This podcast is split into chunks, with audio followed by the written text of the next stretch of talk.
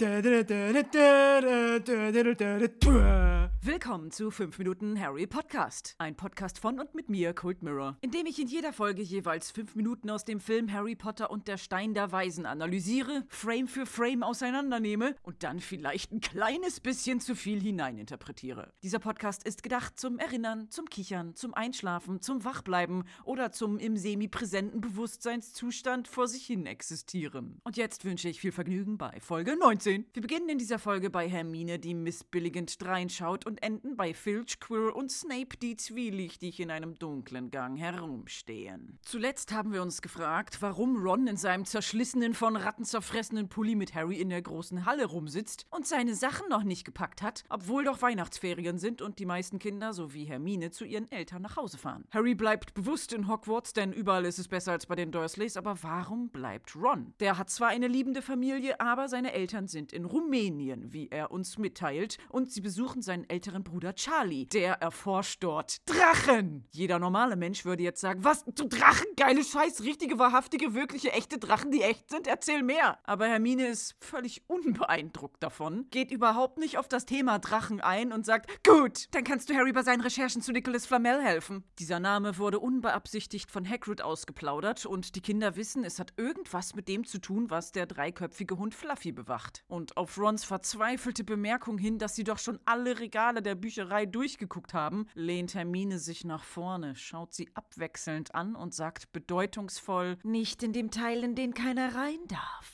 nimmt sich dann ihr Rollköfferchen, wünscht ihnen ein frohes Weihnachtsfest und geht unbeschwert von dannen, als hätte sie nicht eben gerade ihren Mitschülern angedeutet, die Schulregeln zu brechen. Woraufhin Ron feststellt, wir haben einen schlechten Einfluss auf sie. Zu Recht, seitdem Hermine mit Harry und Ron befreundet ist, lügt sie Lehrer an, setzt Leute in Brand und jetzt will sie auch noch, dass sie in einen Bereich der Hogwarts-Bücherei gehen, der unzugänglich und anscheinend verboten ist. Diesen Bereich behandeln wir später in dieser Podcast-Folge, jetzt noch nicht. Und bevor wir mit der der nächsten Szene beginnen, muss ich kurz mitteilen, dass mir von Leuten, die mehr von Schach verstehen als ich, zugetragen wurde, dass Harrys Schachzug Springer nach E5 richtig dumm ist.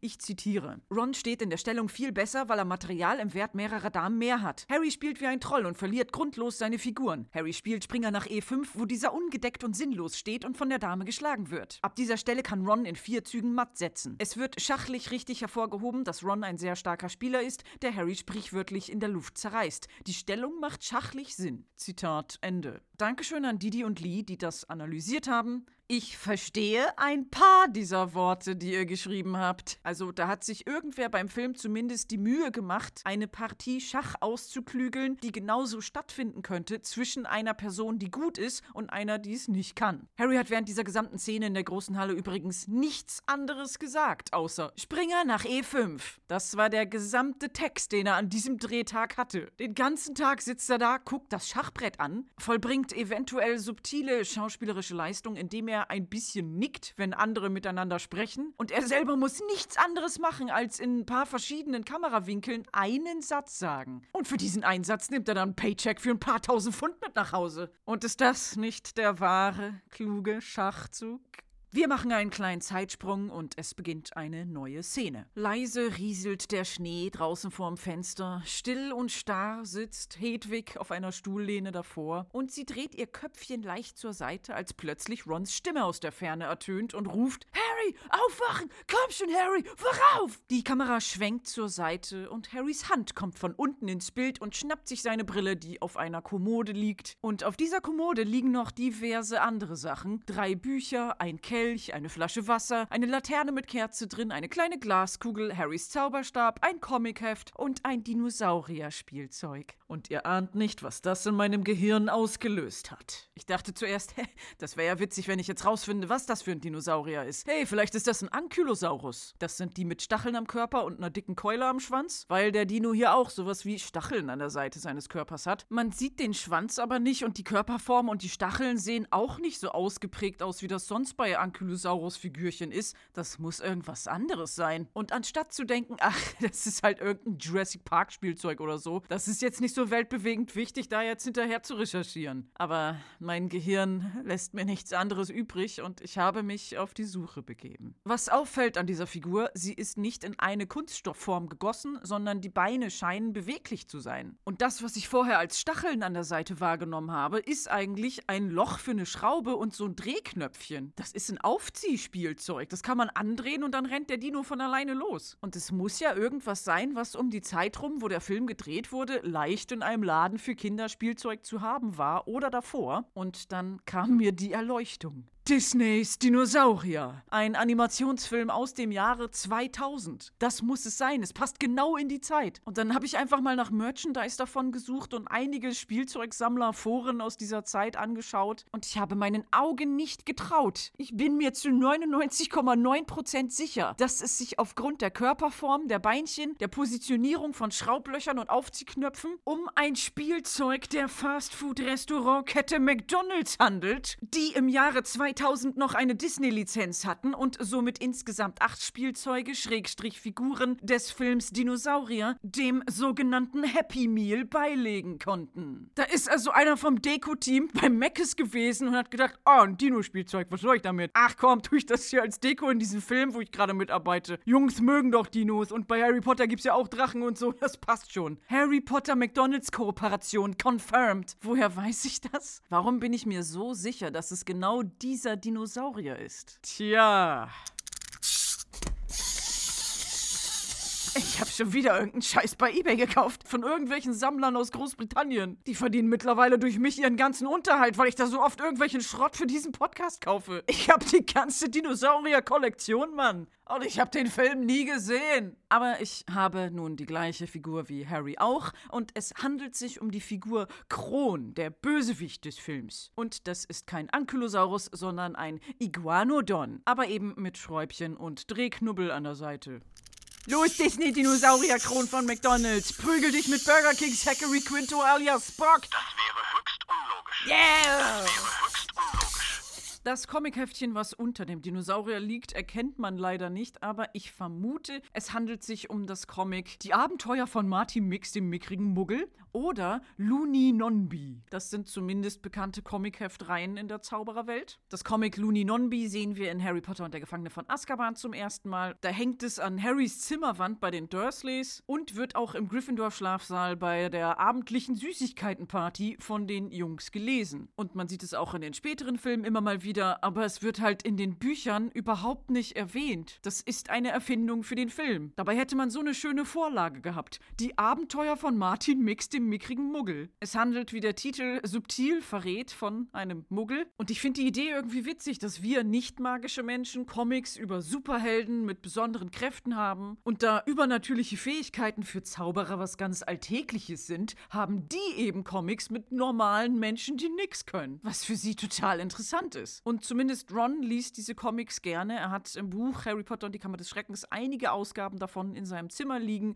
Und da hat er bestimmt Harry hier auch eins von ausgeliehen. Und auf Rons Rufen hin schmeißt Harry seine Bettdecke von sich weg, rennt in seinem blau-weiß gestreiften Pyjama vorbei an selbstgebastelten Weihnachtsgirlanden mit Bildern von grünen Weihnachtsbäumchen und goldenen Sternchen, vorbei an Rons Bett mit Kretzes viel zu kleinem Käfig und der von Molly Weasley selbstgenähten bunten Flickendecke, vorbei an einem Ofen, der in der Mitte des runden Raumes steht, an dem Schals und Socken zum Trocknen aufgehängt sind, hinaus in den Treppenbereich, wo er nach der Quelle von Rons Stimme Ausschau hält. Der steht unten im Gryffindor-Gemeinschaftsraum, ist auch noch im Schlafanzug, hat aber einen neuen Strickpulli darüber angezogen, aus 80% Lammwolle und 20% Polyamid, in einem fröhlichen, knalligen Kastanienbraun mit einem großen hellbraunen R wie Ron drauf. Und Ron schaut zu ihm hoch und sagt: Frohe Weihnachten, Harry. Und es ist das zweite Mal, dass Harry in diesem Film mit Geschrei geweckt wurde, aber diese Szene ist ein absoluter Unterschied zu der Harry wacht auf Szene zu Beginn des Films. Da liegt Harry in seinem viel zu kleinen Schrank unter der Treppe. Tante Petunia hämmert an die Tür und schreit ihn an: Aufstehen, steh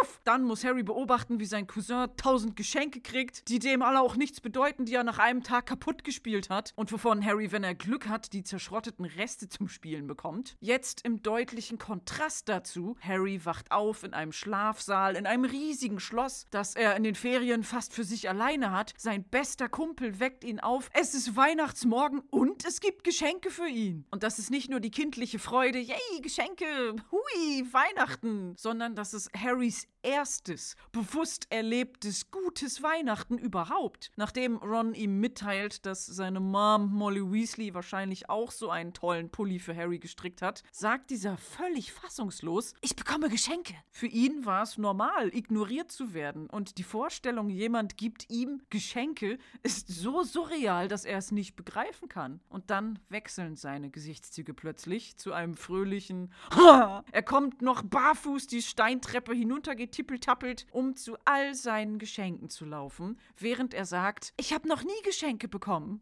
Also man nehme jahrelang emotional vernachlässigt und unterfüttert sein, addiere endlich Beinfreiheit haben, multipliziere mit Geschenke plus Weihnachtsessen in Hogwarts, das alles durch die magische Zahl 7 plus Ron ist auch da, daraus die Alraune-Wurzel ziehen und das, was rauskommt, ist das, was Harry gerade fühlt. Man kann es sich nicht vorstellen, wie glücklich er jetzt sein muss, egal was für Geschenke da liegen. Die sind für ihn. Und diese glückliche Unbeschwertheit spiegelt spiegelt sich auch in der Musik wieder, die während dieser Szene gespielt wird. Und vor nicht allzu langer Zeit habe ich Kevin allein zu Hause geguckt, ein Film, der alle Jahre wieder immer zu Weihnachten kommt. Und ich bin da etwas hellhörig geworden, weil ich finde, die Anfangsmusik des Films klingt ähnlich wie die Musik in dieser Szene hier. Also bei Kevin allein zu Hause geht die Melodie so.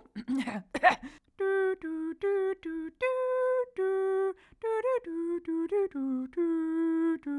und bei dieser Weihnachtsgeschenkeszene von Harry Potter ist es etwas schneller.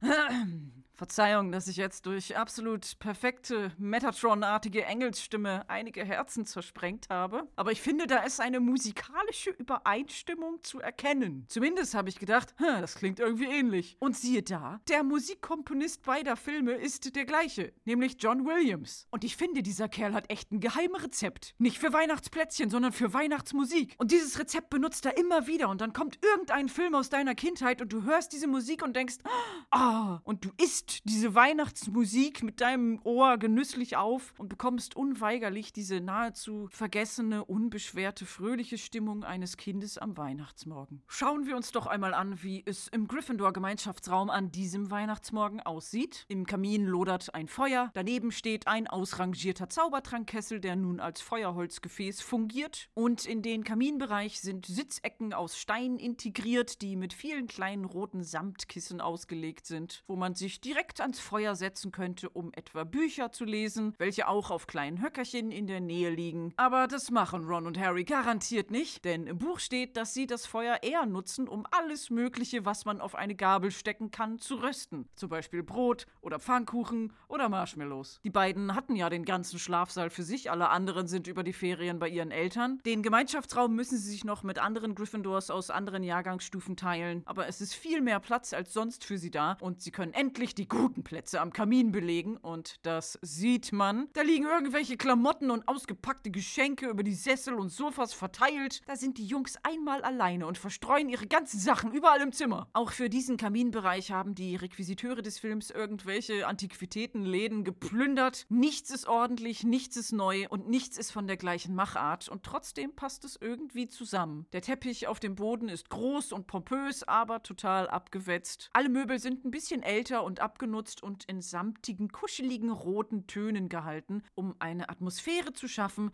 die Wärme und Geborgenheit vermittelt, aber ebenso aussieht, als hätten Kinder hier schon seit 100 Jahren residiert. Und da jetzt Weihnachten ist, darf natürlich auch ein Weihnachtsbaum nicht fehlen. Der steht schön in der Nähe vom Kamin mit offenem Feuer. In Hogwarts hat man es nicht so mit Brandschutz. Der ist aber nicht so riesig wie die Weihnachtsbäume in der großen Halle, sondern hat normale Wohnzimmergröße und er ist auch mit ganz anderer Deko geschmückt. Anstatt großer goldener Kugeln und Fasanen hängen an diesem Baum viele kleine niedliche Dinge. Rote Mini-Weihnachtspäckchen, goldene Zaubertrankkesselchen, silberne Knallbonbons, winzige Besen und kleine goldene Kügelchen in Schnatzgröße und Lametta. Bestimmt das gute Bleihaltige. Den Baum hier finde ich irgendwie schöner als die in der großen Halle, denn er sieht so aus, als wenn ihn jemand dekoriert hätte, der Harry Potter-Fan ist und einen Weihnachtsbaum in Harry Potter-Thema schmückt. Was merkwürdig ist, weil wir sind ja im Film und in der Welt von Harry Potter. Natürlich hat es Harry Potter-Thema, aber es sind halt so typische Deko-Elemente, die man mit Harry Potter-Themenpartys verbindet. Und Harry rennt jetzt zu diesem hübschen Weihnachtsbaum, um all seine Geschenke, die darunter liegen, aufzumachen, von denen wir im Film nur eins richtig sehen. Im Buch bekommt er zum Beispiel einen Zettel, auf dem ein 50-Pence-Stück geklebt wurde von den Dursleys. Andere Geschenke, die er infolge der Buchreihe von ihnen kriegt, sind zum Beispiel ein Zahnstocher, ein einzelnes Taschentuch oder eine Packung Hundeleckerlis. Da sind 50 Pence noch das Beste, die er dann prompt an Ron weiter verschenkt, weil der die Form so lustig findet. Britische 50-Pence-Münzen sind nämlich siebeneckig. Und von Ron wurde es schon verraten, Harry kriegt auch einen selbstgestrickten Pulli von Molly Weasley und zwar in Smaragdgrün und dazu eine Schachtel köstliche selbstgebackene Plätzchen. Beides sehen wir im Film nicht wirklich, denn der Pulli, den Harry bekommt, ist nicht grün. Er trägt zwar manchmal einen grünen Pulli, allerdings schon vor Weihnachten, zum Beispiel bei der Schachszene, das ist sein eigener. In einer anderen späteren Szene jedoch nach Weihnachten trägt Harry einen Strickpulli, nicht in Smaragdgrün, sondern in dunkelblau, aber mit einem Haar wie Harry vorne drauf, dadurch als Weasley-Pulli zu erkennen, aber es ist eine Abweichung von der Beschreibung im Buch. Und die köstlichen selbstgebackenen Plätzchen sieht man auch nicht, und zwar wegen einer Eindeutschung. In der englischen Version des Buches heißt es nämlich, er bekommt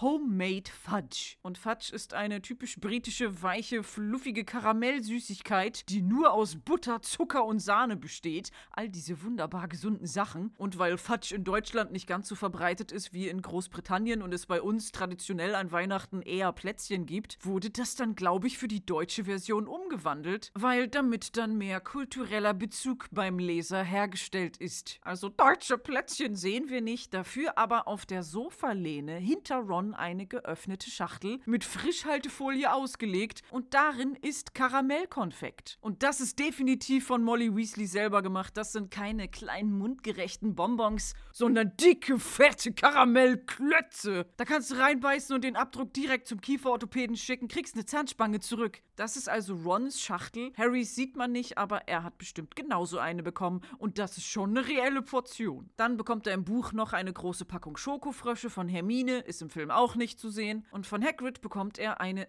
selbstgeschnitzte Flöte. Und die sehen wir sogar ganz kurz im Hintergrund verschwommen auf dem Stapel Geschenke unter dem Weihnachtsbaum. Harry beachtet sie im Film aber gar nicht. Sie wird nicht erwähnt oder vernünftig gezeigt. Dabei ist sie im Buch eigentlich ein wichtiges Objekt für den späteren Handlungsablauf. Und in einer älteren Version des Drehbuchs für den Film hätte tatsächlich eine Szene gestanden, in der Harry die Flöte bekommt und auspackt. Dieses Drehbuch kann man finden bei screenplaysandScripts.com und das nachlesen. Und es wurden anscheinend auch Szenen mit dieser Flöte gefilmt. Es gibt zumindest ein uraltes Promo-Foto, wo Harry diese Flöte in der Hand hält. Aber Drehbücher durchlaufen ja verschiedene Versionen, die Handlung wird geändert und ein bisschen umgeschrieben. Die Wichtigkeit der Flöte entfiel irgendwann im Produktionsprozess des Films und somit wurden entsprechende Szenen auch entfernt. Weshalb die Flöte wichtig ist und was an der Handlung verändert wurde, werden wir in einem späteren Podcast noch einmal genau behandeln. Und nun kommen wir zum letzten Weihnachtsgeschenk, beziehungsweise dem ersten und einzigen, was Harry im Film sichtbar öffnet. Ein unförmiges, in Silberstoff gewickeltes Päckchen, zugeschnürt mit einer Silberkordel, an dessen Ende goldene Fransen hängen. Harry macht es aber noch nicht auf, sondern öffnet erstmal ganz brav den Briefumschlag, der dabei lag. Es ist leider keine Weihnachtskarte mit einem Scheinchen für ihn drin, sondern ein Brief aus dem dünnsten Papier der Welt. Es ist fast durchsichtig, sodass wir Zuschauer, während Harry den Brief vor sich hält, schon von der anderen Seite sehen können, dass da etwas in schnörkeliger Schrift draufsteht. Und während Ron gespannt ein paar Bertie Botts Bohnen in sich reinstopft, die er von Hermine geschenkt bekommen hat, liest Harry den Brief vor, den wir nun in einem Close-up in seinen kleinen Kinderhänden sehen. Brief kann man es eigentlich nicht nennen, es ist eher ein Zettel, der aussieht, als hätte irgendwer ein Rechteck auf Brotpapier aufgemalt und dann ausgeschnitten. Der Zettel ist schwarz umrandet und so dünn, dass Harrys Finger auf der anderen Seite durchscheinen und mit blauer Tinte steht dort ein schnörkeliger Text geschrieben, den Harry nun vorliest. Dein Vater hat mir dies vor seinem Tode zur Aufbewahrung überreicht. Nun ist die Zeit gekommen, ihn dir zu geben. Gebrauche ihn klug. Tja, das ist, glaube ich, keine Playstation. Harry schaut fragend zu Ron, aber der zuckt auch nur mit den Schultern und sein Mund ist weiterhin voll mit Bertie Botts Bohnen. Und nun macht Harry das Päckchen auf, löst die Silberkordel und faltet den knittrigen Silberstoff auf, der ein bisschen so aussieht wie diese Rettungsdecken, in die man Lawinenopfer einwickelt. Und darin ist ein Umhang, den Harry sofort herauszieht und anprobiert, woraufhin Ron doch tatsächlich seine Bertie Botts Bohnenpackung zur Seite wirft, um Wow zu sagen. Nicht, weil Harry modelmäßig mäßig gut mit diesem Umhang aussieht, sondern weil Teile von ihm gar nicht mehr zu sehen sind. Nur sein Kopf scheint in der Luft zu schweben, der Rest seines Körpers ist verschwunden. Das ist ein unsichtbar machender Tarnumhang, stellt Ron fest. Die sind wahnsinnig selten. Wer hat dir den geschickt? Harry weiß es nicht, aber wir als Zuschauer und Harry Potter-Fans kennen natürlich den gesamten Hintergrund, den ich hier jetzt nochmal kurz anreißen werde. Es gibt einmal handelsübliche günstige Tarnumhänge, die mit einem einfachen Desillusionierungszauber belegt wurden, die halten aber nicht so lange. Dann gibt es die teure Variante aus Demigeist-Fell. Ein Demigeist ist ein affenähnliches Wesen, das sich bei Gefahr unsichtbar machen kann. Zu sehen in fantastische Tierwesen wo sie zu finden sind. Sie sind deshalb schwer zu fangen, aber wenn man sie dann mal hat und ihr Fell abschert, kann man daraus Tarnumhänge weben, die dann lange Zeit unsichtbar machen, aber auch irgendwann abschwächen oder kaputt gehen können. Trotzdem sind sie sehr teuer und selten. Aber Harrys Tarnumhang ist nochmal eine Stufe seltener, denn wie wir erst in Harry Potter und die Heiligtümer des Todes erfahren, dieser Tarnumhang ist uralt und nie kaputt gegangen und wahrscheinlich eins der Heiligtümer des Todes. Es gibt nämlich in der Zaubererwelt eine Legende, das Märchen von den drei Brüdern, nachzulesen im Buch Die Märchen von Biedel dem Baden. Und diese Legende besagt, dass der Tod, der Sensenmann selbst, drei Geschenke an drei Brüder gegeben hat. Einen Zauberstab, der jedes Duell gewinnt, einen Stein, der Tote zum Leben erweckt und einen Umhang, der unsichtbar macht. Der Zauberstab führt dazu, dass der eine Bruder direkt getötet wird, weil er so angeberisch ist. Der zweite Bruder wird so traurig dadurch, dass er mit dem Stein seine verstorbene Geliebte sieht, dass er sich selbst umbringt. Und nur der clevere jüngste Bruder mit dem Umhang entkommt dem Tod. Und erst nach langem Versteckspiel legt er ihn ab und begrüßt als alter Mann den Tod wie einen Freund. Und dieser Tarnumhang, der laut dieser Legende selbst vor den Augen des Todes bewahrt, der ewig unsichtbar und ewig haltbar ist, ist als Familienerbstück über Generationen immer weitergegeben worden und dann irgendwann bei James Potter gelandet. Harry ist also um einige Ecken Nachfahre des einen cleveren Bruders aus dem Märchen, der übrigens Ignotus Peverell heißt. Und jetzt kommt's, Dumbledore hat schon immer seit seiner Jugend ein fanatisches Interesse an diesen Heiligtümern des Todes gehabt. Er hat daran geglaubt, dass sie existieren, wusste aber nicht, wo er sie finden könnte. Und als James Potter dann als erwachsener Mann mit Familie Dumbledore ganz nebenbei diese lustige Geschichte erzählt hat, dass er als Kind immer so viel Unfug anstellen konnte, weil er ja diesen Tarnumhang hatte. Ist ein uraltes Erbstück, ist nie kaputt gegangen. Ulkig, oder? Da musste Dumbledore sich echt zusammenreißen und hat gefragt, ob er den Umhang vielleicht mal ausleihen darf, aber ist innerlich komplett ausgerastet, als er ihn endlich hatte. Und zack, wirklich nur ein paar Tage später kommt Voldemort und ermordet Harrys Eltern. Dein Vater gab mir dies zur Aufbewahrung vor seinem Tod. Bullshit, da müsste eigentlich auf dem Zettel stehen. Ich habe das von deinem Vater genommen, nicht zur Aufbewahrung als Erbstück für dich, sondern weil ich das unbedingt haben wollte. Für mich, weil ich so eine krankhafte Besessenheit habe, alle Heiligtümer des Todes zu sammeln. Und hätte ich mir den nicht ausgeliehen, hätte Voldemort vielleicht nicht deine Eltern weggemördert. Sorry. Und ich gebe ihn dir jetzt nicht aus Anstand, weil ich dir ein tolles Geschenk machen will, sondern nur, weil ich mir ziemlich sicher bin, dass du auch irgendwann gegen Voldemort kämpfst und definitiv sterben wirst. Genau genommen habe ich das alles geplant. Rest in Peace. Das müsste da stehen. Genau in dem Wortlaut. Märchen von unsichtbar machenden Dingen gibt's nicht nur in Harry Potter, sondern auch in unserer Welt, zum Beispiel in Sagen um König Artus. Da ist in walisischen Erzählungen die Rede von Google-Übersetzer, lies mir das mal vor, wie das richtig auf walisisch ausgesprochen wird.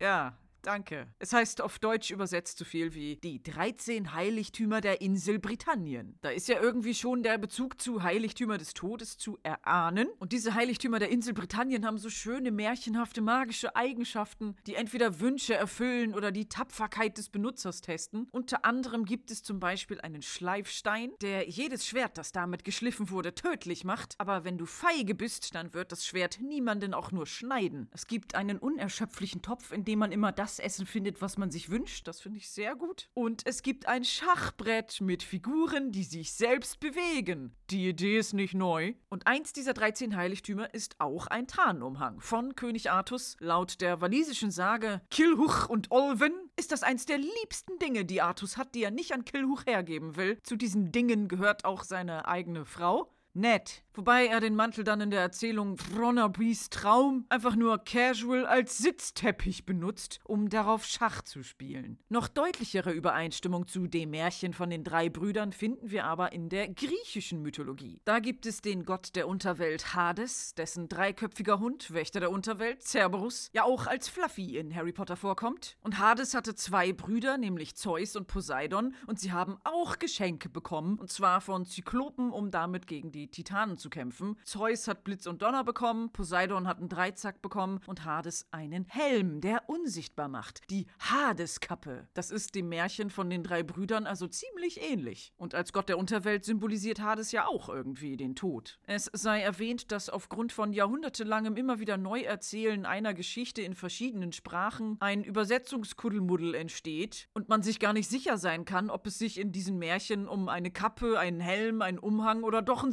Sitzteppich handelt. Im Englischen gibt es ja das Wort Cape für Umhang und im Deutschen das Wort Kappe für, ja, Kappe ist Deutsch, also eher eine Art Kopfbedeckung. Das leitet sich beides aus dem lateinischen Wort Kappa ab für Kapuze, die ja meistens aber auch Teil eines Umhangs war. Im Film Harry Potter ist es jedenfalls als braun-grauer Umhang dargestellt, völlig ohne Kapuze, dafür aber mit eingestickten silbernen Symbolen und Sternchen. Das weicht ein bisschen von der Beschreibung im Buch ab, da wird gesagt, der Umhang ist fließend silbergrau, leuchtend und schillernd. Diese Beschreibung passt eher auf den silbernen Stoff, in dem der Umhang als Geschenk eingewickelt war. In Wahrheit ist diese Umhangrequisite übrigens auf einer Seite quietschegrün, um damit Daniel Radcliffe mittels Greenscreen-Technik verschwinden zu lassen. Man sieht in dieser Szene, dass er den Umhang auspackt und mit der bräunlichen Seite und den silbernen Symbolen vor sich hält. Als er ihn dann anzieht, dreht er diese Seite nach innen und die dem Zuschauer vorher nicht gezeigte Seite nach außen, die im Film unsichtbar erscheint, in echt aber total auffälliger, gar nicht tarnender neongrüner Stoff ist, der in der Nachbearbeitung wegretuschiert wurde. Und es gibt im Film zwei verschiedene Tarnumhang-Requisiten, dazu aber später mehr. Denn jetzt muss ich erstmal etwas viel Wichtigeres analysieren. Als Harry unsichtbar wird, können wir sehen, was sich hinter ihm an dieser Stelle im Gryffindor-Gemeinschaftsraum befindet, nämlich eine Pinnwand. Da hängen Notizen, gemalte Bilder, Listen, Grußkarten und sonstige Sachen, die die Gryffindors mit der Allgemeinheit teilen wollen. Und da jetzt Weihnachten ist, sind dort viele selbstgemalte Bilder mit Schneemännern, Weihnachtsmännern, grünen Weihnachtsbäumchen und goldenen Sternen und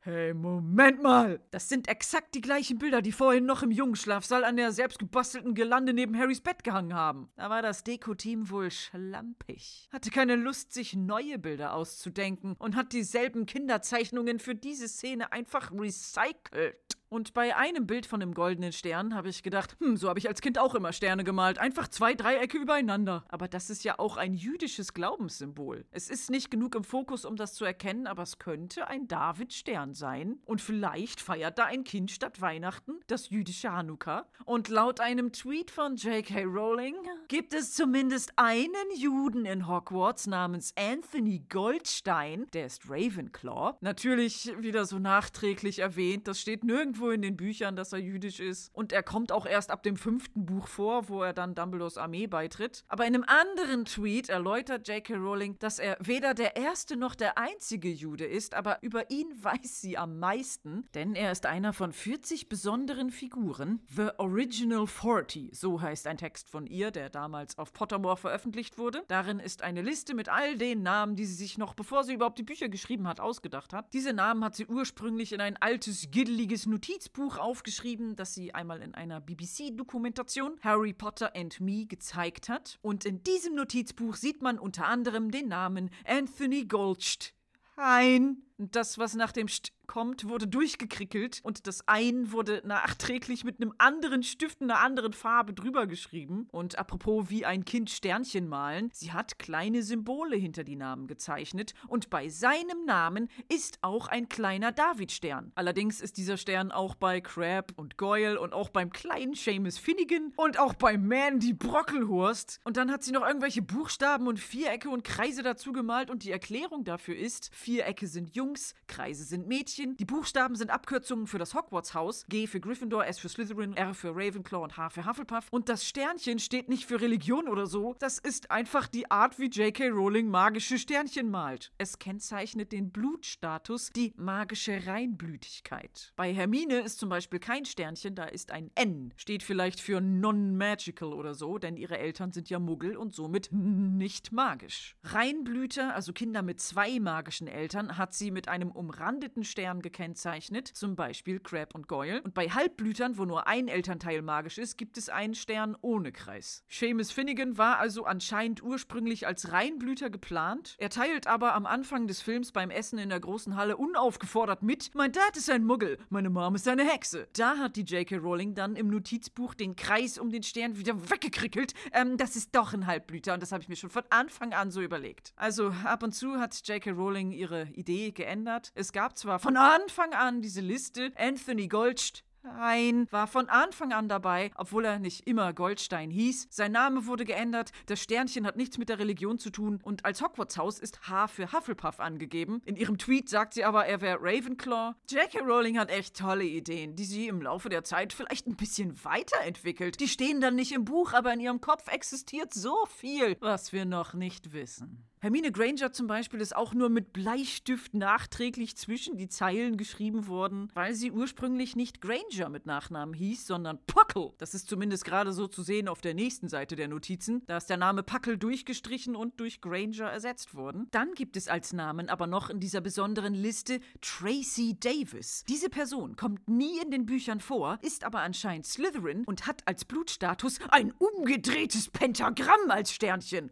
Was hat's damit auf sich? Ist Tracy eine echte Satanistin? Oder hat J.K. Rowling die Art, wie sie Sterne malt, verbessert in der Zeit, wo sie Kugelschreiber gewechselt hat? Wer weiß. Ist jetzt sowieso die Frage, ist Religion an Hogwarts überhaupt wichtig? Okay, es gibt ein paar Juden, aber sind die Kinder überhaupt gläubige Christen, nur weil sie Weihnachten feiern? Glauben Zauberer überhaupt an Gott, wenn es Magie gibt? Müssen sie nicht eigentlich eher Wicker oder Pagan oder sowas sein? Wisst ihr, was ich glaube? Wisst ihr, was ich glaube? Ich glaube, dass das Bild im Hintergrund hinter Harry an der Pinnwand keine Religion religiöse Bedeutung hat und einfach nur eine gewöhnliche Kinderzeichnung eines Sterns ist, weil diese Art von Stern aus Dreiecken einfach zu zeichnen ist. So, die Weihnachtsstimmung ist vorbei, jetzt wird's mysteriös. Harry und Ron fragen sich, was das für ein Umhang ist und von wem er kommt. Und ich liebe diesen Soundtrack, der im Hintergrund läuft. Zuerst war es ja so eine schöne, unbeschwerte Weihnachtsmusik. Du, du, du, aber sobald Harry unsichtbar wird, geht es über in gruselige, sphärische Klänge, als wenn weit entfernte Winde durch düstere Katakomben wehen. Und kurz darauf begibt sich Harry auch in düstere Katakomben. Wir sind in der nächsten Szene an einem Ort, bei dem wir noch nicht waren. Es ist dunkel, nur ein wenig Mondlicht scheint durch die alten Fenster und beleuchtet alte Bücherregale, denn wir befinden uns in der Hogwarts-Bibliothek, durch die nun eine einzelne kleine Hand schwebt, die eine Laterne trägt. Die Laterne ist die gleiche, die auch schon auf der Kommode neben Harrys Bett gestanden hat. Und die Hand gehört natürlich Harry, der seinen Umhang überhaupt nicht klug gebraucht, denn er ist alles andere als getarnt, weil er eine hell leuchtende Laterne außerhalb des Umhangs vor sich herumträgt. Was sollen die Lehrer denn denken, wenn sie das sehen?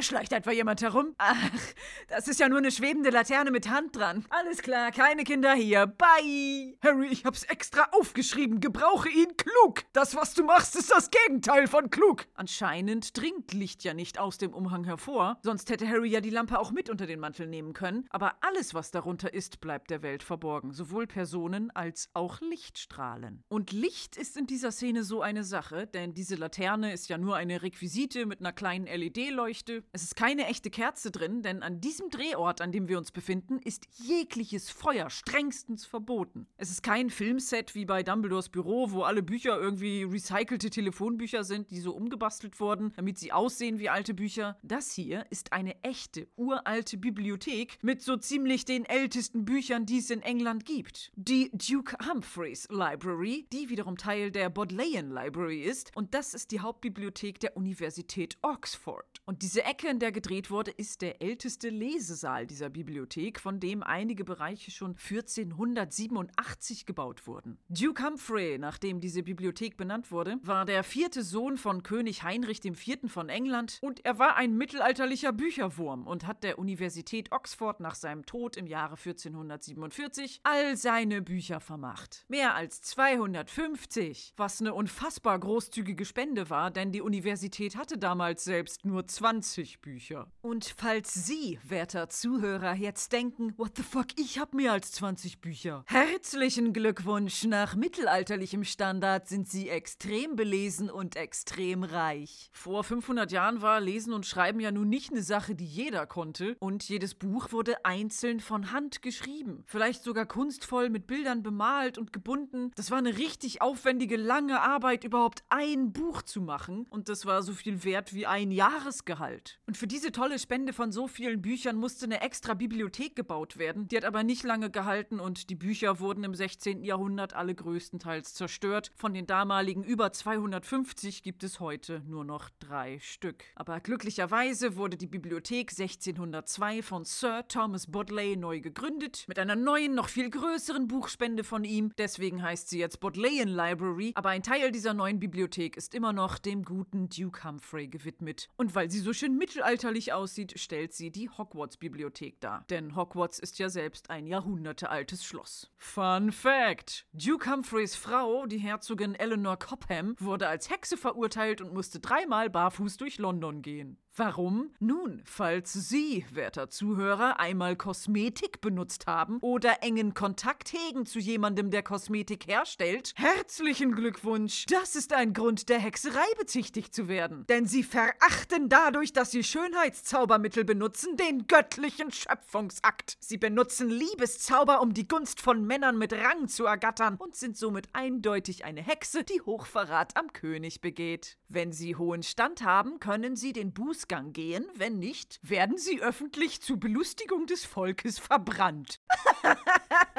das ist wirklich ein Fun Fact. Witzige Zeit, das Mittelalter. Tja, aber in diese Bibliothek, benannt nach besonderen Leuten mit Hexenkontakt, kommt man nicht so einfach rein. Harry schleicht ja nachts umher, weil er in die verbotene Abteilung möchte. Und die Bodleian Library ist tatsächlich so etwas wie eine verbotene Abteilung. Man darf keins der Bücher ausleihen und auch nur unter bestimmten Bedingungen lesen. Man muss, bevor man überhaupt in die Bibliothek rein darf, einen Eid aufsagen, in dem man feierlich schwört, dass man kein Buch wegnimmt oder verschandelt, dass man weder Feuer noch Flamme mitbringt, dass man nicht raucht und dass man den Bibliotheksregeln folgt. Dieser Eid wird schon seit Jahrhunderten so aufgesagt, ist in über 100 Sprachen übersetzt worden und man kann ihn vor Ort in seiner eigenen Sprache aufsagen oder für ein paar Pfund als Tasche, Lesezeichen oder Handtuch im Bibliotheksshop kaufen. Und falls Sie, werter Zuhörer, jetzt denken, ja natürlich mache ich kein Buch kaputt und wer bringt bitte Feuer in eine Bibliothek? Das ist doch albern. Aber diese Bücher sind so unfassbar alt, man hatte solche Angst vor einem Brand, dass es bis in die 30er Jahre nicht mal Beleuchtung gab. Da musste man vor dem Fenster sitzen, wenn man lesen wollte, weil man solche Angst hatte, dass irgendwas schief geht. Eine Lampe brennt durch, die Elektrizität spinnt, ein Fünkchen springt auf die staubtrockenen Manuskripte und die ganze Bude geht in Flammen auf. Heutzutage ist das natürlich anders. Es gibt moderne LED-Beleuchtung mit so wenig Kabelsalat wie möglich. Man nimmt diesen Eid trotzdem immer noch sehr ernst und deshalb ist auch Harrys Laterne ohne echte Flamme. Dass man überhaupt in dieser Bibliothek drehen durfte, war eine große Verantwortung und es hat eine Menge Geld gekostet, denn die Bücher sind teilweise Jahrhunderte alt und müssen geschützt werden. Die Ansicht wechselt, wir sehen nicht mehr die schwebende Laterne mit Hand dran, sondern Harry unter dem Tarnumhang, der sich zaghaft in der Bücherei umschaut. Und hier haben wir die zweite Version der Tarnumhang-Requisite. Die erste war ja vorhin auf einer Seite braun-grau und auf der anderen quietschgrün für die Greenscreen-Nachbearbeitung, die dafür sorgt, dass Teile von Daniel Radcliffe für den Zuschauer unsichtbar werden. Und diese Version, die er jetzt trägt, ist dafür da, dass wir als Zuschauer zusammen mit Harry unsichtbar werden. Der Stoff ist ganz leicht und nahezu durchsichtig wie ein Seidentuch und hängt auch teilweise über der Kamera. Und so entsteht beim Zuschauer der Eindruck, man wäre selbst unter dem Tarnumhang und guckt heraus. Durch den durchsichtig seidigen Stoff kann Harry sich gut umschauen, weiß aber nicht so recht, wonach er suchen soll, bis er etwas vor sich entdeckt und er reißt die Augen auf. Vor ihm ist eine hölzerne Absperrung und darüber ein Schild mit dem Wort Restricted.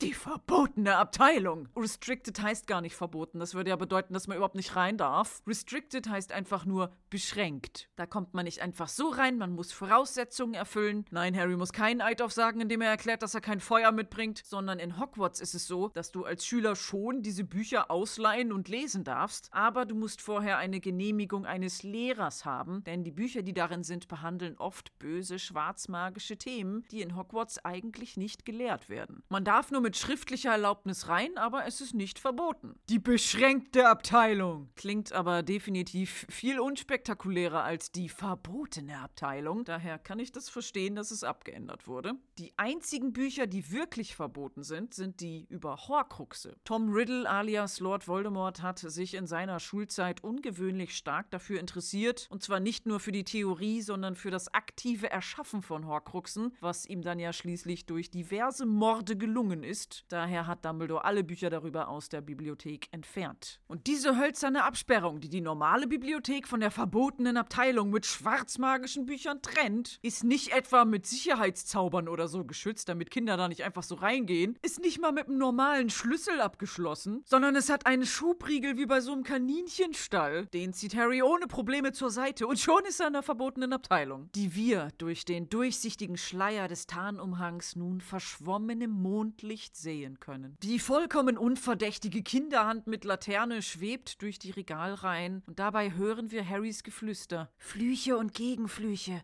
Fakire des 15. Jahrhunderts. Wo bist du, Flamel? Er scheint also bei einem Regal angekommen zu sein mit Büchern, die mit F beginnen. Auf Englisch sagt er aber ganz andere Buchtitel. Famous Fire Eaters? 15th Century Fiends? Also berühmte Feuerschlucker. Feinde aus dem 15. Jahrhundert. Das hätte man auf Deutsch ja eigentlich so lassen können. Man muss nicht auf Lippenbewegung achten, weil Harrys Lippen unsichtbar sind. Aber vielleicht hat sich jemand gedacht, Feuerschlucker, das macht doch überhaupt keinen Sinn, das ist gar nicht gruselig. Das ist doch die verbotene Abteilung, die ich gerade selber so übersetzt habe. Da muss was mit Flüchen stehen. Ich ändere das jetzt.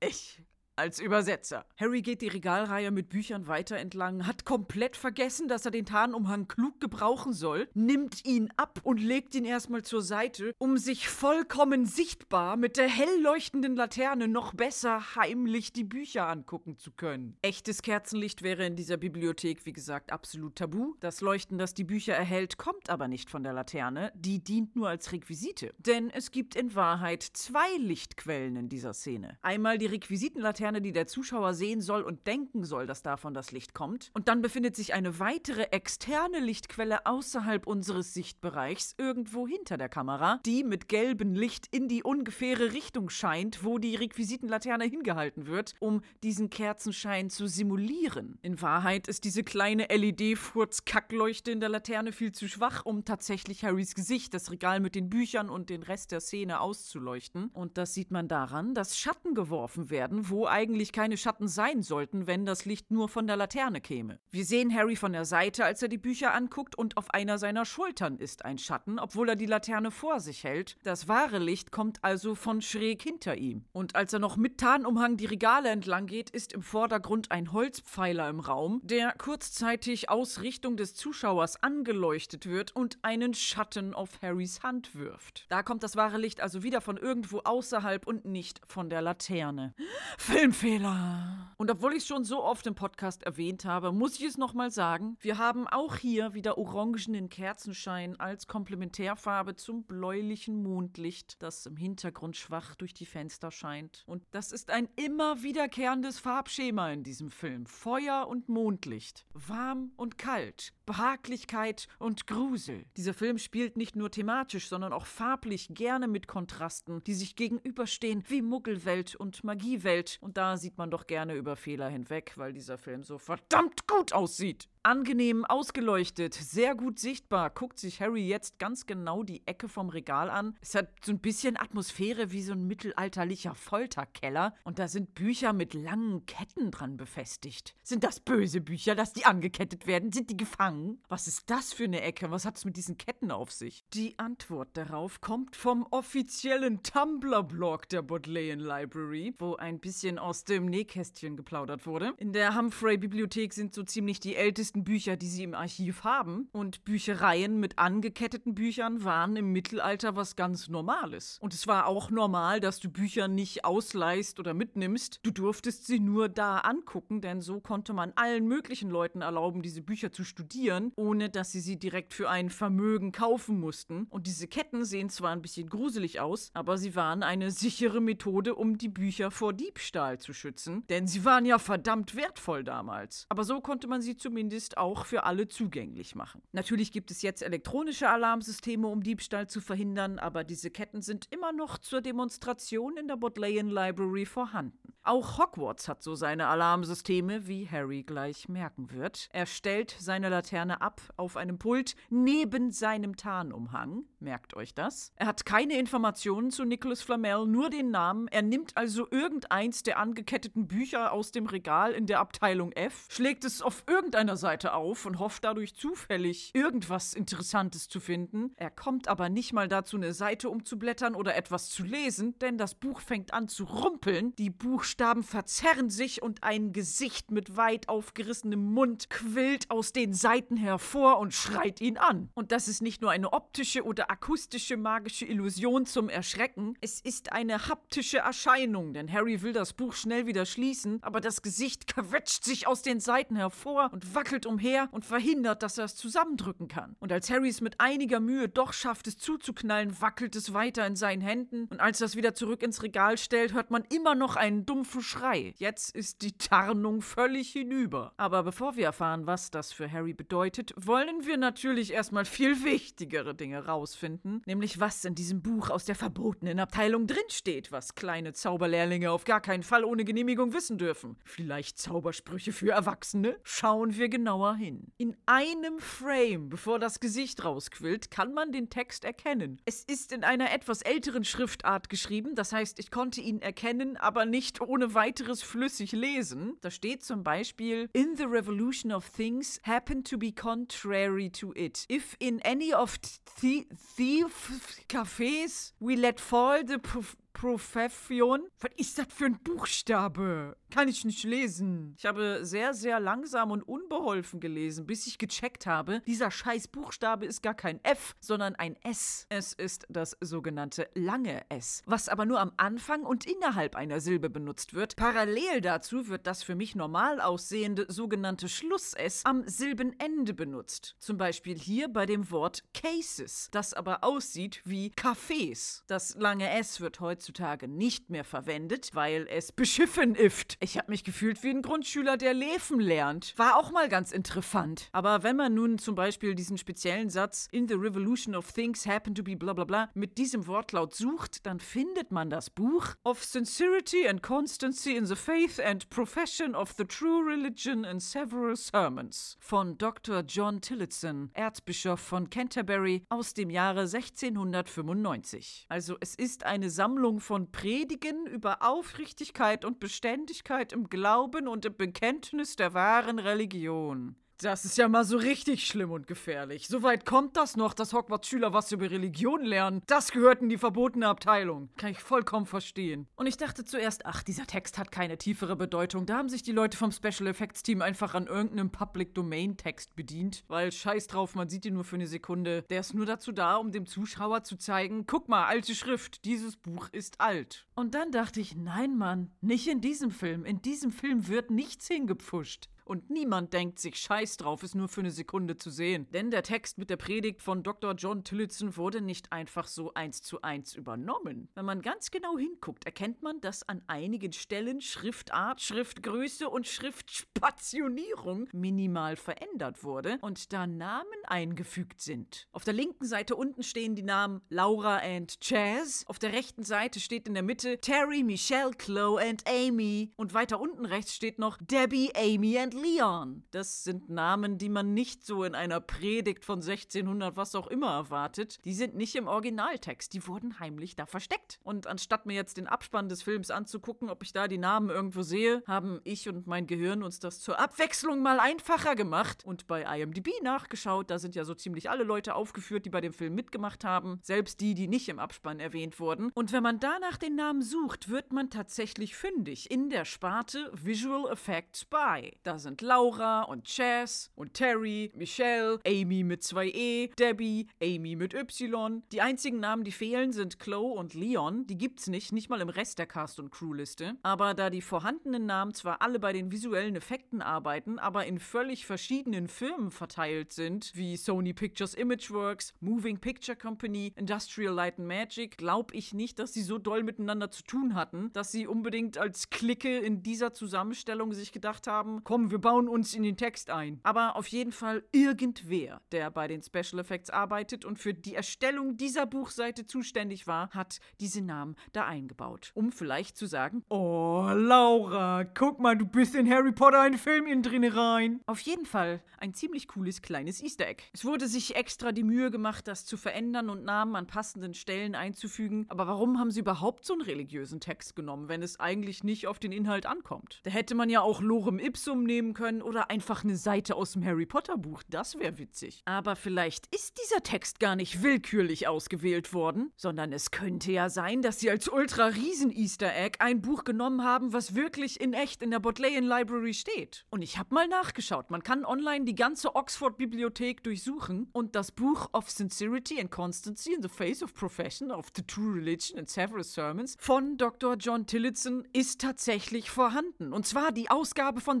1695 in der Bodleian Library. Und da steht dann auch genau, wo es steht, in einem Closed Stack. Das heißt, es ist weggeschlossen und erstmal nicht zugänglich. Das muss man beantragen. Und da steht noch sowas wie 8 Grad L129 TH. Und ich dachte, cool, ist das die genaue Länge- und Breitengradangabe, wo ich das Buch auf diesem Planeten Erde finde? Aber dieses 8 Grad ist eine Schreibweise für eine ganz alte Buchformatgröße, nämlich Octavo, wo dann ein Papierbogen dreimal gefaltet wurde und dann in acht Blätter geschnitten wurde. Und da das alles damals ja nicht genormt von programmierten Maschinen gemacht wurde, sondern von Menschen selber gebastelt, variiert die Größe, aber die Rückenhöhe von Büchern mit diesem Format war durchschnittlich circa 18 bis 20 Zentimeter, also kleiner als das Buch, was Harry im Film in den Händen hält. Aber den Text gibt es wirklich so in der Bibliothek. Es ist ein ganz altes Buch, aber im Film wurde nicht das Buch benutzt. Und wenn man bedenkt, wie viele Takes so ein Dreh braucht und wie unausgereift die Hand-Augen-Koordination von manchen Kindern ist, hätte ich als Bibliothekarin das nicht verantwortet, da jetzt wirklich das echte, uralte, wertvolle Buch für den Dreh zu benutzen. Ich denke, da hat man eine extra erstellte Requisite benutzt oder eins der auch alten, aber nicht ganz so wertvollen Bücher. Es ist im Film jedenfalls ein großes schwarzes Buch mit silbernen Verzierungen und der Einband sieht zumindest noch neu und gut aus. Aber vielleicht kümmert man sich in der Bodleian Library einfach sehr gut um Bücher. Fun Fact: Thomas Bodley, Gründer der Bodleian Library, hatte eine tolle Idee. Es war im Mittelalter üblich, dass Bücher zum Studieren auf Pulten lagen. Da war dann ein Pult mit einem angeketteten Buch dran und davon hatte man insgesamt 20 oder so. Es war sehr übersichtlich. Nun hatte man eine Bibliothek mit mehreren tausend Büchern. Man hat sie einfach wirr ins Regal gelegt und es musste eine Lösung her. Und die Innovation, die man sich in der Bodleian Library überlegt hat, war: Pass auf, wie wär's, wenn wir die Bücher nicht horizontal übereinander legen, sondern stattdessen vertikal nebeneinander hinstellen? Boah, das ist ja total platzsparend. Und die Bücher kriegt man dann auch viel leichter aus dem Regal raus, ohne dabei an den anderen rumfummeln zu müssen oder sich in tausend Ketten zu verheddern. Wieso hat sich das noch keiner früher überlegt? Tja, früher war es nicht nötig, sich effizientere Aufbewahrungsmöglichkeiten für Bücher zu überlegen, weil man noch nie so viele Bücher hatte. Früher hat man Bücher übrigens nicht so wie heute mit dem Buchrücken nach außen hingestellt, um schön Autor und Titel zu sehen, sondern verkehrt rum, also mit den Papierseiten nach außen. Denn Bücher hatten damals keine sichtbaren Titel auf dem Buchrücken. Es war eher verbreitet, den Titel oder um was es ungefähr im Buch ging, außen auf die Papierseiten, auf den sogenannten Vorderschnitt zu schreiben oder zu malen. Bücher mit Buchrücken, wo auch der Titel draufsteht, sind eine relativ moderne Erfindung. Und wir befinden uns ja in einem digitalen Zeitalter. Bücher wird es, glaube ich, noch eine Weile geben, aber auch wir sind effizienter geworden in unserer Aufbewahrung. Manche haben vielleicht gar kein großes Bücherregal mehr, sondern ein kleines handliches Tablet oder ein E-Reader, wo Millionen Bücher drauf sein könnten. Und in diesem digitalen Bücherregal schaut man nicht mehr auf die Buchrücken, sondern auf den Buchdeckel, um Autor und Titel und noch ein Titelbild zu sehen. Und wer weiß, wie wir Bücher in den nächsten 500 Jahren noch effizienter aufbewahren, sortieren und präsentieren. Ich bin gespannt. Aber genug von Fun Facts aus dem Mittelalter. Ich frage mich, warum ist dieses Buch in der verbotenen Abteilung? Es geht natürlich nicht um den Inhalt, sondern es ist dort, weil es schreit. Das ist doch offensichtlich. Das ist irgendwie gefährlich oder verflucht. Die Kinder sollen da nicht rangehen. Denkt sich der Zuhörer. Jedoch, im fiktiven Vorwort von Albus Dumbledore im Buch Quidditch im Wandel der Zeiten schreibt er, es könnte sein, dass noch eine Verhexung auf dem Buch liegt von der Bibliothekarin von Hogwarts, Madame Pince. Sie nimmt den Schutz der Bücher sehr ernst. Er selbst hat einmal geistesabwesend in einem Buch herumgekrickelt, was ihn daraufhin angegriffen und verprügelt hat. Deshalb soll man mit Büchern aus Hogwarts vorsichtig umgehen. Und es gibt ja auch Bücher wie das Monsterbuch der Monster, das selbst ein Monster ist, mit spitzen Zähnen, die zubeißen, wie wir im Film Harry Potter und der Gefangene von Azkaban an Neville sehen können, der kurz vor dem Unterricht davon angegriffen wird und die Schulkleidung zerrissen bekommt. Sowas ist nicht in der verbotenen Abteilung, das ist ein Schulbuch. Ich fasse zusammen, es kann sein, dass dieses schreiende Buch eine der Verhexungen von der Bibliothekarin Madame Pince ist, die wir in den Filmen übrigens nie sehen. Das Schreien muss nicht unbedingt der Grund sein, warum es in der verbotenen Abteilung liegt. Denn es geht nicht darum, Kinder zu schützen. Darum ging es in Hogwarts nie. Es geht darum, die Bücher zu schützen. Und das Schreien des Buches ist vielmehr eine Art Sicherheitsalarm, eingerichtet von Madame Pince. Was mich wieder zur Ursprungsfrage führt, warum ist das Buch in der verbotenen Abteilung, wenn es nicht darum geht, dass es schreit? Nun, ich konkludiere hiermit die einzig wahre Antwort. Es ist dort aus demselben Grund, weshalb sein Gegenstück in unserer Realität in der Bodleian Library liegt. Das ist ein Buch aus dem 16. Jahrhundert, das ist alt und wertvoll. Das liegt da zum Schutz für sich selbst, damit es nicht von Schokolade verschmierten Popelkinder-Patschehänden begrabbelt wird. Das Geschrei des Buches hat jedenfalls Harrys extrem kluge Tarnung auffliegen lassen und man hört eine Stimme aus der Ferne rufen: Wer ist da? Harry sieht sich erschrocken um, schnappt sich schnell seinen Tarnumhang, wirft dabei aber seine Laterne um, die mit lautem Krach auf dem Boden zerschellt. Und hier ist ein Filmfehler. Denn wie Sie, werter Zuhörer, sich merken sollten, Harry hat die Laterne eigentlich neben seinem Tarnumhang abgestellt. Jetzt steht die Laterne plötzlich wackelig auf seinem Umhang und wird natürlich durch den Ruck umgeworfen. Dadurch wird eine spannende Situation erzeugt. Harry ist jetzt gezwungen, schnell zu verschwinden. Er rennt mit dem Tarnumhang in der Hand, nicht um sich geworfen, die Bücherregale entlang und sieht am Ende des Ganges ein Licht einer anderen Laterne näher kommen. Erst jetzt fällt ihm ein, den Umhang tatsächlich zu benutzen. Er versteckt sich darunter und genau in dem Moment kommt Mr. Filch um die Ecke und schaut in seine Richtung. Im Close-up sehen wir Mr. Filchs unrasiertes Gesicht mit langen, ungepflegten Haaren. Die Laterne beleuchtet ihn seitlich und wirft unheimliche Schatten auf sein Gesicht. Und aus seinem Mund voller schiefer Zähne ruft er mit kratziger Stimme: Er ist da!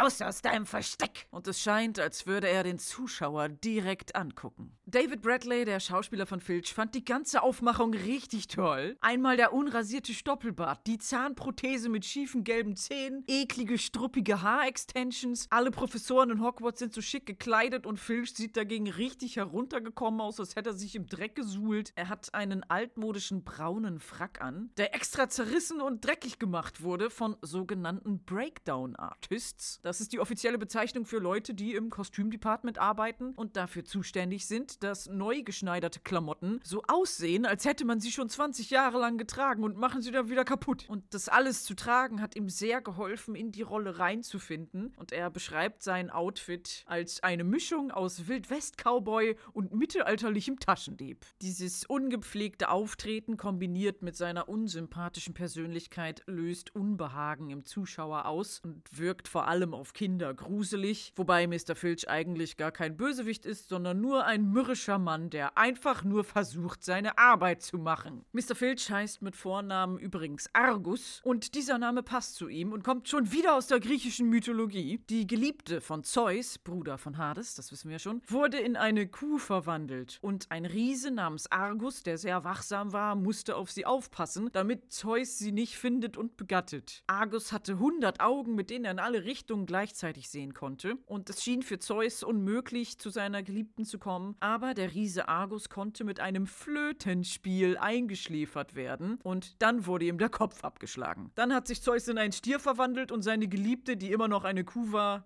gefickt. Man fragt sich, warum hat er das gemacht? Der Riese war ja tot und sie musste nicht mehr als Kuh versteckt werden, aber whatever floats your boat. Ich mach kein King-Shaming. Und die 100 Augen des Riesen wurden daraufhin verwandelt in das Federkleid des Pfaus. Denn Pfauenfedern haben ja auch ganz viele Augen. Aber daher kommt die Redewendung etwas mit Argusaugen beobachten. Das heißt, dass man etwas ganz genau und misstrauisch im Auge behält. Genauso wie Mr. Filch. Und to filch bedeutet auf Englisch umgangssprachlich etwas klauen oder mopsen. Und zumindest im Buch beschlagnahmt Mr. Filch ja auch gerne diverse Dinge und mopst sie dann den Kindern weg. Mr. Hundertauge Klaumops kommt nun schwer atmend, ein bisschen mit der Zunge hechelnd, den Gang der Bibliothek entlang geschlurft. Der Zuschauer ist wieder mit Harry zusammen unter seinem seidenen Tarnumhang und er geht vorsichtig in eine Ecke, während Mr. Filch immer noch schwer atmend und übertrieben eklig röchelnd den Gang an ihm vorbeigeht. Nochmal Glück gehabt. Leise verzieht sich Harry aus der Bibliothek. Schnitt, Drehortwechsel. Wir sind nicht mehr in Oxford in der Bodleian Library, sondern in der Lacock Abbey. Teile davon haben wir schon mal im Film gesehen, zum Beispiel die Sakristei, das war Snapes Klassenzimmer. Und nun befinden wir uns in einem Kreuzgang vor dem Kapitelhaus, was später im Film auch noch als Drehort benutzt wird. Und in diesem Gang öffnet sich nun wie von Geisterhand eine große, gar nicht auffällige, knarzende Tür und Harry schleicht unsichtbar heraus. Doch Mrs. Norris, die Katze von Mr. Filch, sitzt schon da und macht böses Maunzen. Ihre roten Augen leuchten auf und selbst unter dem Tarnumhang scheint sie ihn zu sehen und rennt auf ihn zu. Mrs. Norris ist laut J.K. Rowling kein magisches Wesen, sondern eine normale, recht kluge Katze. Da scheint es ja irgendwie ein Fehler zu sein, dass sie Harry jetzt unter dem magischen Tarnumhang sieht. Aber Katzen verlassen sich ja nicht nur auf ihre Sicht, sondern auch auf Gehör und ihren Geruchssinn. Und da kann es natürlich sein, dass der vor Angst stinkende Harry trotz Unsichtbarkeit von ihr wahrgenommen und verfolgt wird. Und während die böse Mrs. Norris Harry verfolgt, nehmen wir als Zuschauer selbst Harrys Sicht ein. Er wuselt unbeholfen mit dem Tarnumhang vor der Nase ohne Laterne den düsteren Gang entlang. Im Hintergrund hört man immer noch ein Miau, Miau. Und dann wird ihm auch noch der Weg versperrt, denn wie aus dem Nichts erscheint plötzlich Professor Snape. Aber er sieht Harry nicht und drückt stattdessen Professor Quirrell an die Wand, wodurch Voldemort bestimmt seine platte Nase bekommen hat. Quirrell stottert vor sich hin. Se Se Severus, ich. Sie wollen mich doch nicht zum Feind haben, Quirrell. Was ist denn da los? Und ich muss ja zugeben, dass diese Szene der Grund dafür war, dass ich Harry Potter-Fan geworden bin. Ich muss dazu weiter ausholen. Grüße gehen raus an meinen allerallerersten Online-Kumpel, den ich über Beep World Webseiten und ICQ-Chat kennengelernt habe. Seinen richtigen Namen weiß ich bis heute nicht, aber er war der einzige Mensch im gesamten frühen 2000er Internet, der auch Snape Quirrell Shipper war. Nein, Moment, bitte schalten nicht ab, hört zu. Ich erinnere mich ganz deutlich, wie ich diese Szene zum ersten Mal gesehen habe und dachte, Oh. Und zwar in Kursivschrift. Sofern ein Gehirn in der Lage ist, in Kursivschrift zu denken, aber das ist die beste Metapher, um es zu erklären. Ich fand Harry Potter damals total scheiße, weil das so Mainstream-Kinderbuchkacke war, ja. Und ich habe den Film nur gesehen, weil Freunde mich dahin geschleppt haben. Aber Alan Rickman fand ich toll, weil ich ihn schon aus Galaxy Quest kannte. Und dann hast du nur Alan Rickman mit langen schwarzen Haaren, in düsteres bläuliches Mondlicht gehüllt. Und er macht präzise Kraftanwendung, aber ohne Gewalt. Die Stimme kühl und leise flüsternd. Und der, der, der drückt Quirrell an die Wand, als würde ihn gleich knutschen wollen.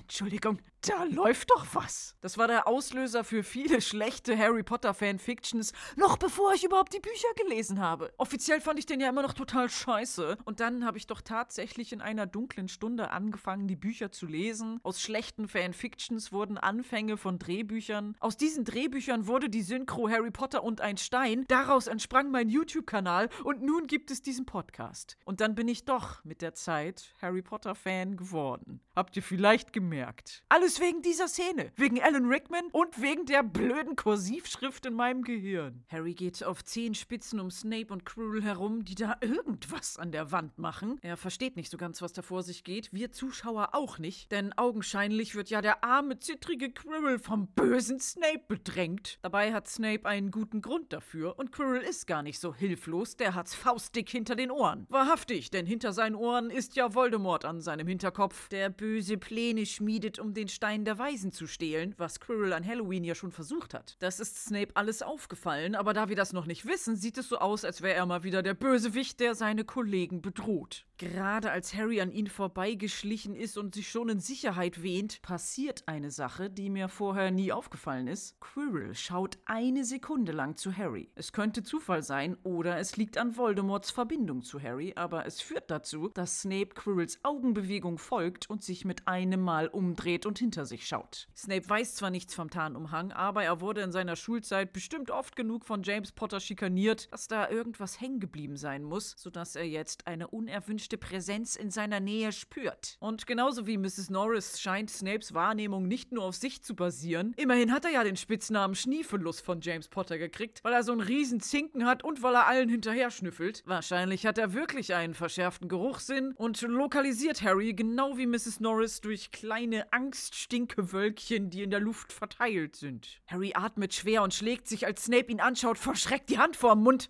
was noch mehr Aufmerksamkeit auf seine Position richtet. Snape streckt die Hand aus, greift in seine Richtung und nur wenige Zentimeter an ihm vorbei. Harry geht ohne zu atmen rückwärts von dann und bleibt unentdeckt. Nicht, weil er den Tarnumhang so klug benutzt, sondern weil er immer so verdammt viel Glück hat. Snape guckt ein bisschen zweifelnd auf seine Hand, als wäre er enttäuscht davon, dass sie nichts gegriffen hat und nur Staubfussel aus der Luft gefangen wurden und keine herumschleichenden unsichtbaren Leute. Und fluff! Mit einem Ruck dreht er sich zurück zu Quirrell und seine langen Haare wehen durch die Luft.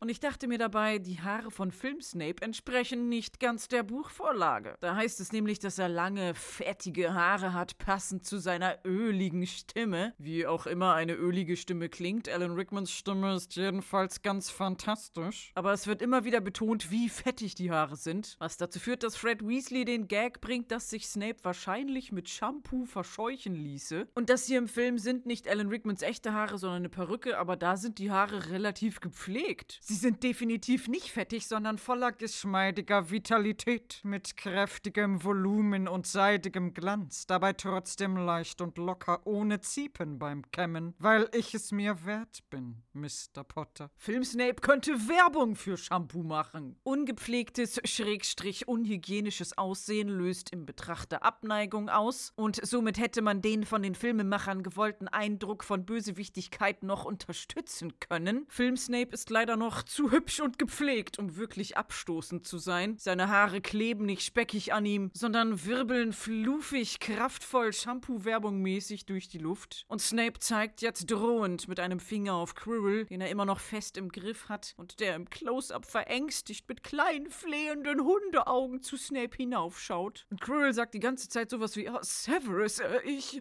Nennt ihn also beim Vornamen, aber Snape nennt ihn nicht beim Vornamen, denn er hat gar keinen. Genauso wie bei Madame Hooch wird Quirrells Vorname in den Büchern nie erwähnt. Und genau wie bei ihr ist in einer uralten IMDb-Liste noch bevor der Film erschienen ist ein seltsamer Vorname für ihn aufgetaucht. Da hieß er dann Slatero. Slat Slatero, Slatero. Ist ja auch egal. Diese IMDb-Liste ist sowieso hinfällig und auch wie bei Madame Hooch ist für Quirrell im Nachhinein eine Sammelkarte im Harry Potter Trading Card Game erschienen mit dem Schriftzug Professor Quirinus Quirrell. Und dieser Name ist dann später auch auf Pottermore bestätigt worden. Und das passt ja in die Gruppe von Lehrern wie Minerva McGonagall, Severus Snape, Filius Flitwick. Das sind alles schöne Alliterationen und da fügt sich Quirinus Quirrell natürlich natürlich ein. Der Name Quirinus hat auf jeden Fall eine tiefgehendere Bedeutung, die ich jedoch in einem anderen Podcast bei einer anderen Stelle später im Film weiter erläutere, wo es auch thematisch passt. Das Wort Quirrell hat keine direkte Übersetzung. J.K. Rowling meinte dazu auf Pottermore, man denkt natürlich direkt an Squirrel, also Eichhörnchen. Die sind klein, niedlich und harmlos. Und das ist vermischt mit dem Wort Quiver, was zittern bedeutet. Denn Quirrell ist ja auch so ein zitteriger, stotternder Typ. Also es ist ein Name, der unterbewusst bewusst ein Gefühl von bemitleidenswerter Harmlosigkeit vermitteln soll, obwohl Quirrell das genaue Gegenteil ist. Und in der italienischen Version des Buches hat der Übersetzer aus irgendeinem Grund gedacht, hm, welchen Namen nehme ich denn jetzt, um dieses absolut harmlose Gefühl im Leser auszulösen?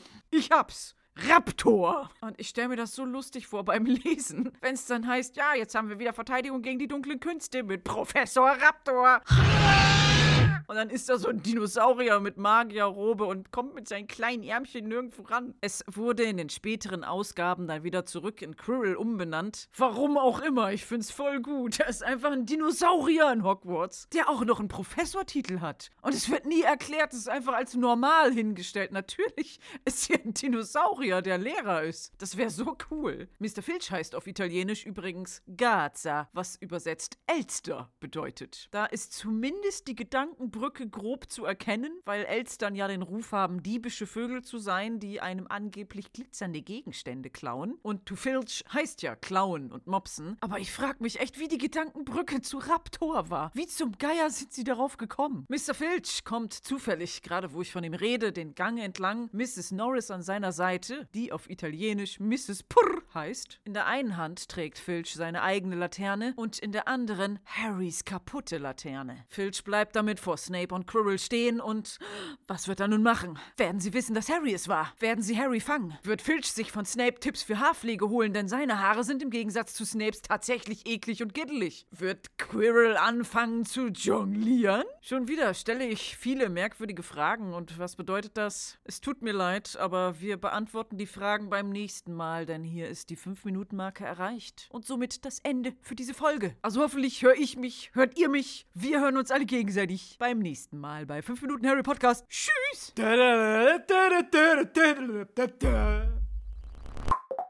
Das war ein Podcast von Funk. Und hier sind ein paar Outtakes. Und jetzt wünsche ich viel Vergnügen bei Folge 18. Nein, gar nicht. Folge 19. Scheiße. Ich habe 30 Sekunden aufgenommen. Schon der erste Outtake. Das kann ja was werden. Nicht in dem Teil, in dem keiner. Nicht in den Teil, in dem keiner rein darf? Nicht in dem Teil, in den keiner rein darf. Da gibt es den Gott der Unterwelt Hades, dessen dreiköpfiger Hund, Wächter der Unterwelt, Cerberus, ja auch als Fluffy in Herr der, Herr der Ringe? mein liebster Charakter. Fluffy aus Herr der Ringe. Mein liebster Charakter aus Star Wars ist Captain Spock. Und bei einem Bild von dem goldenen Stern habe ich gedacht, hm, so habe ich als Kind auch immer Dreiecke gemalt. Einfach zwei Dreiecke übereinander. Was?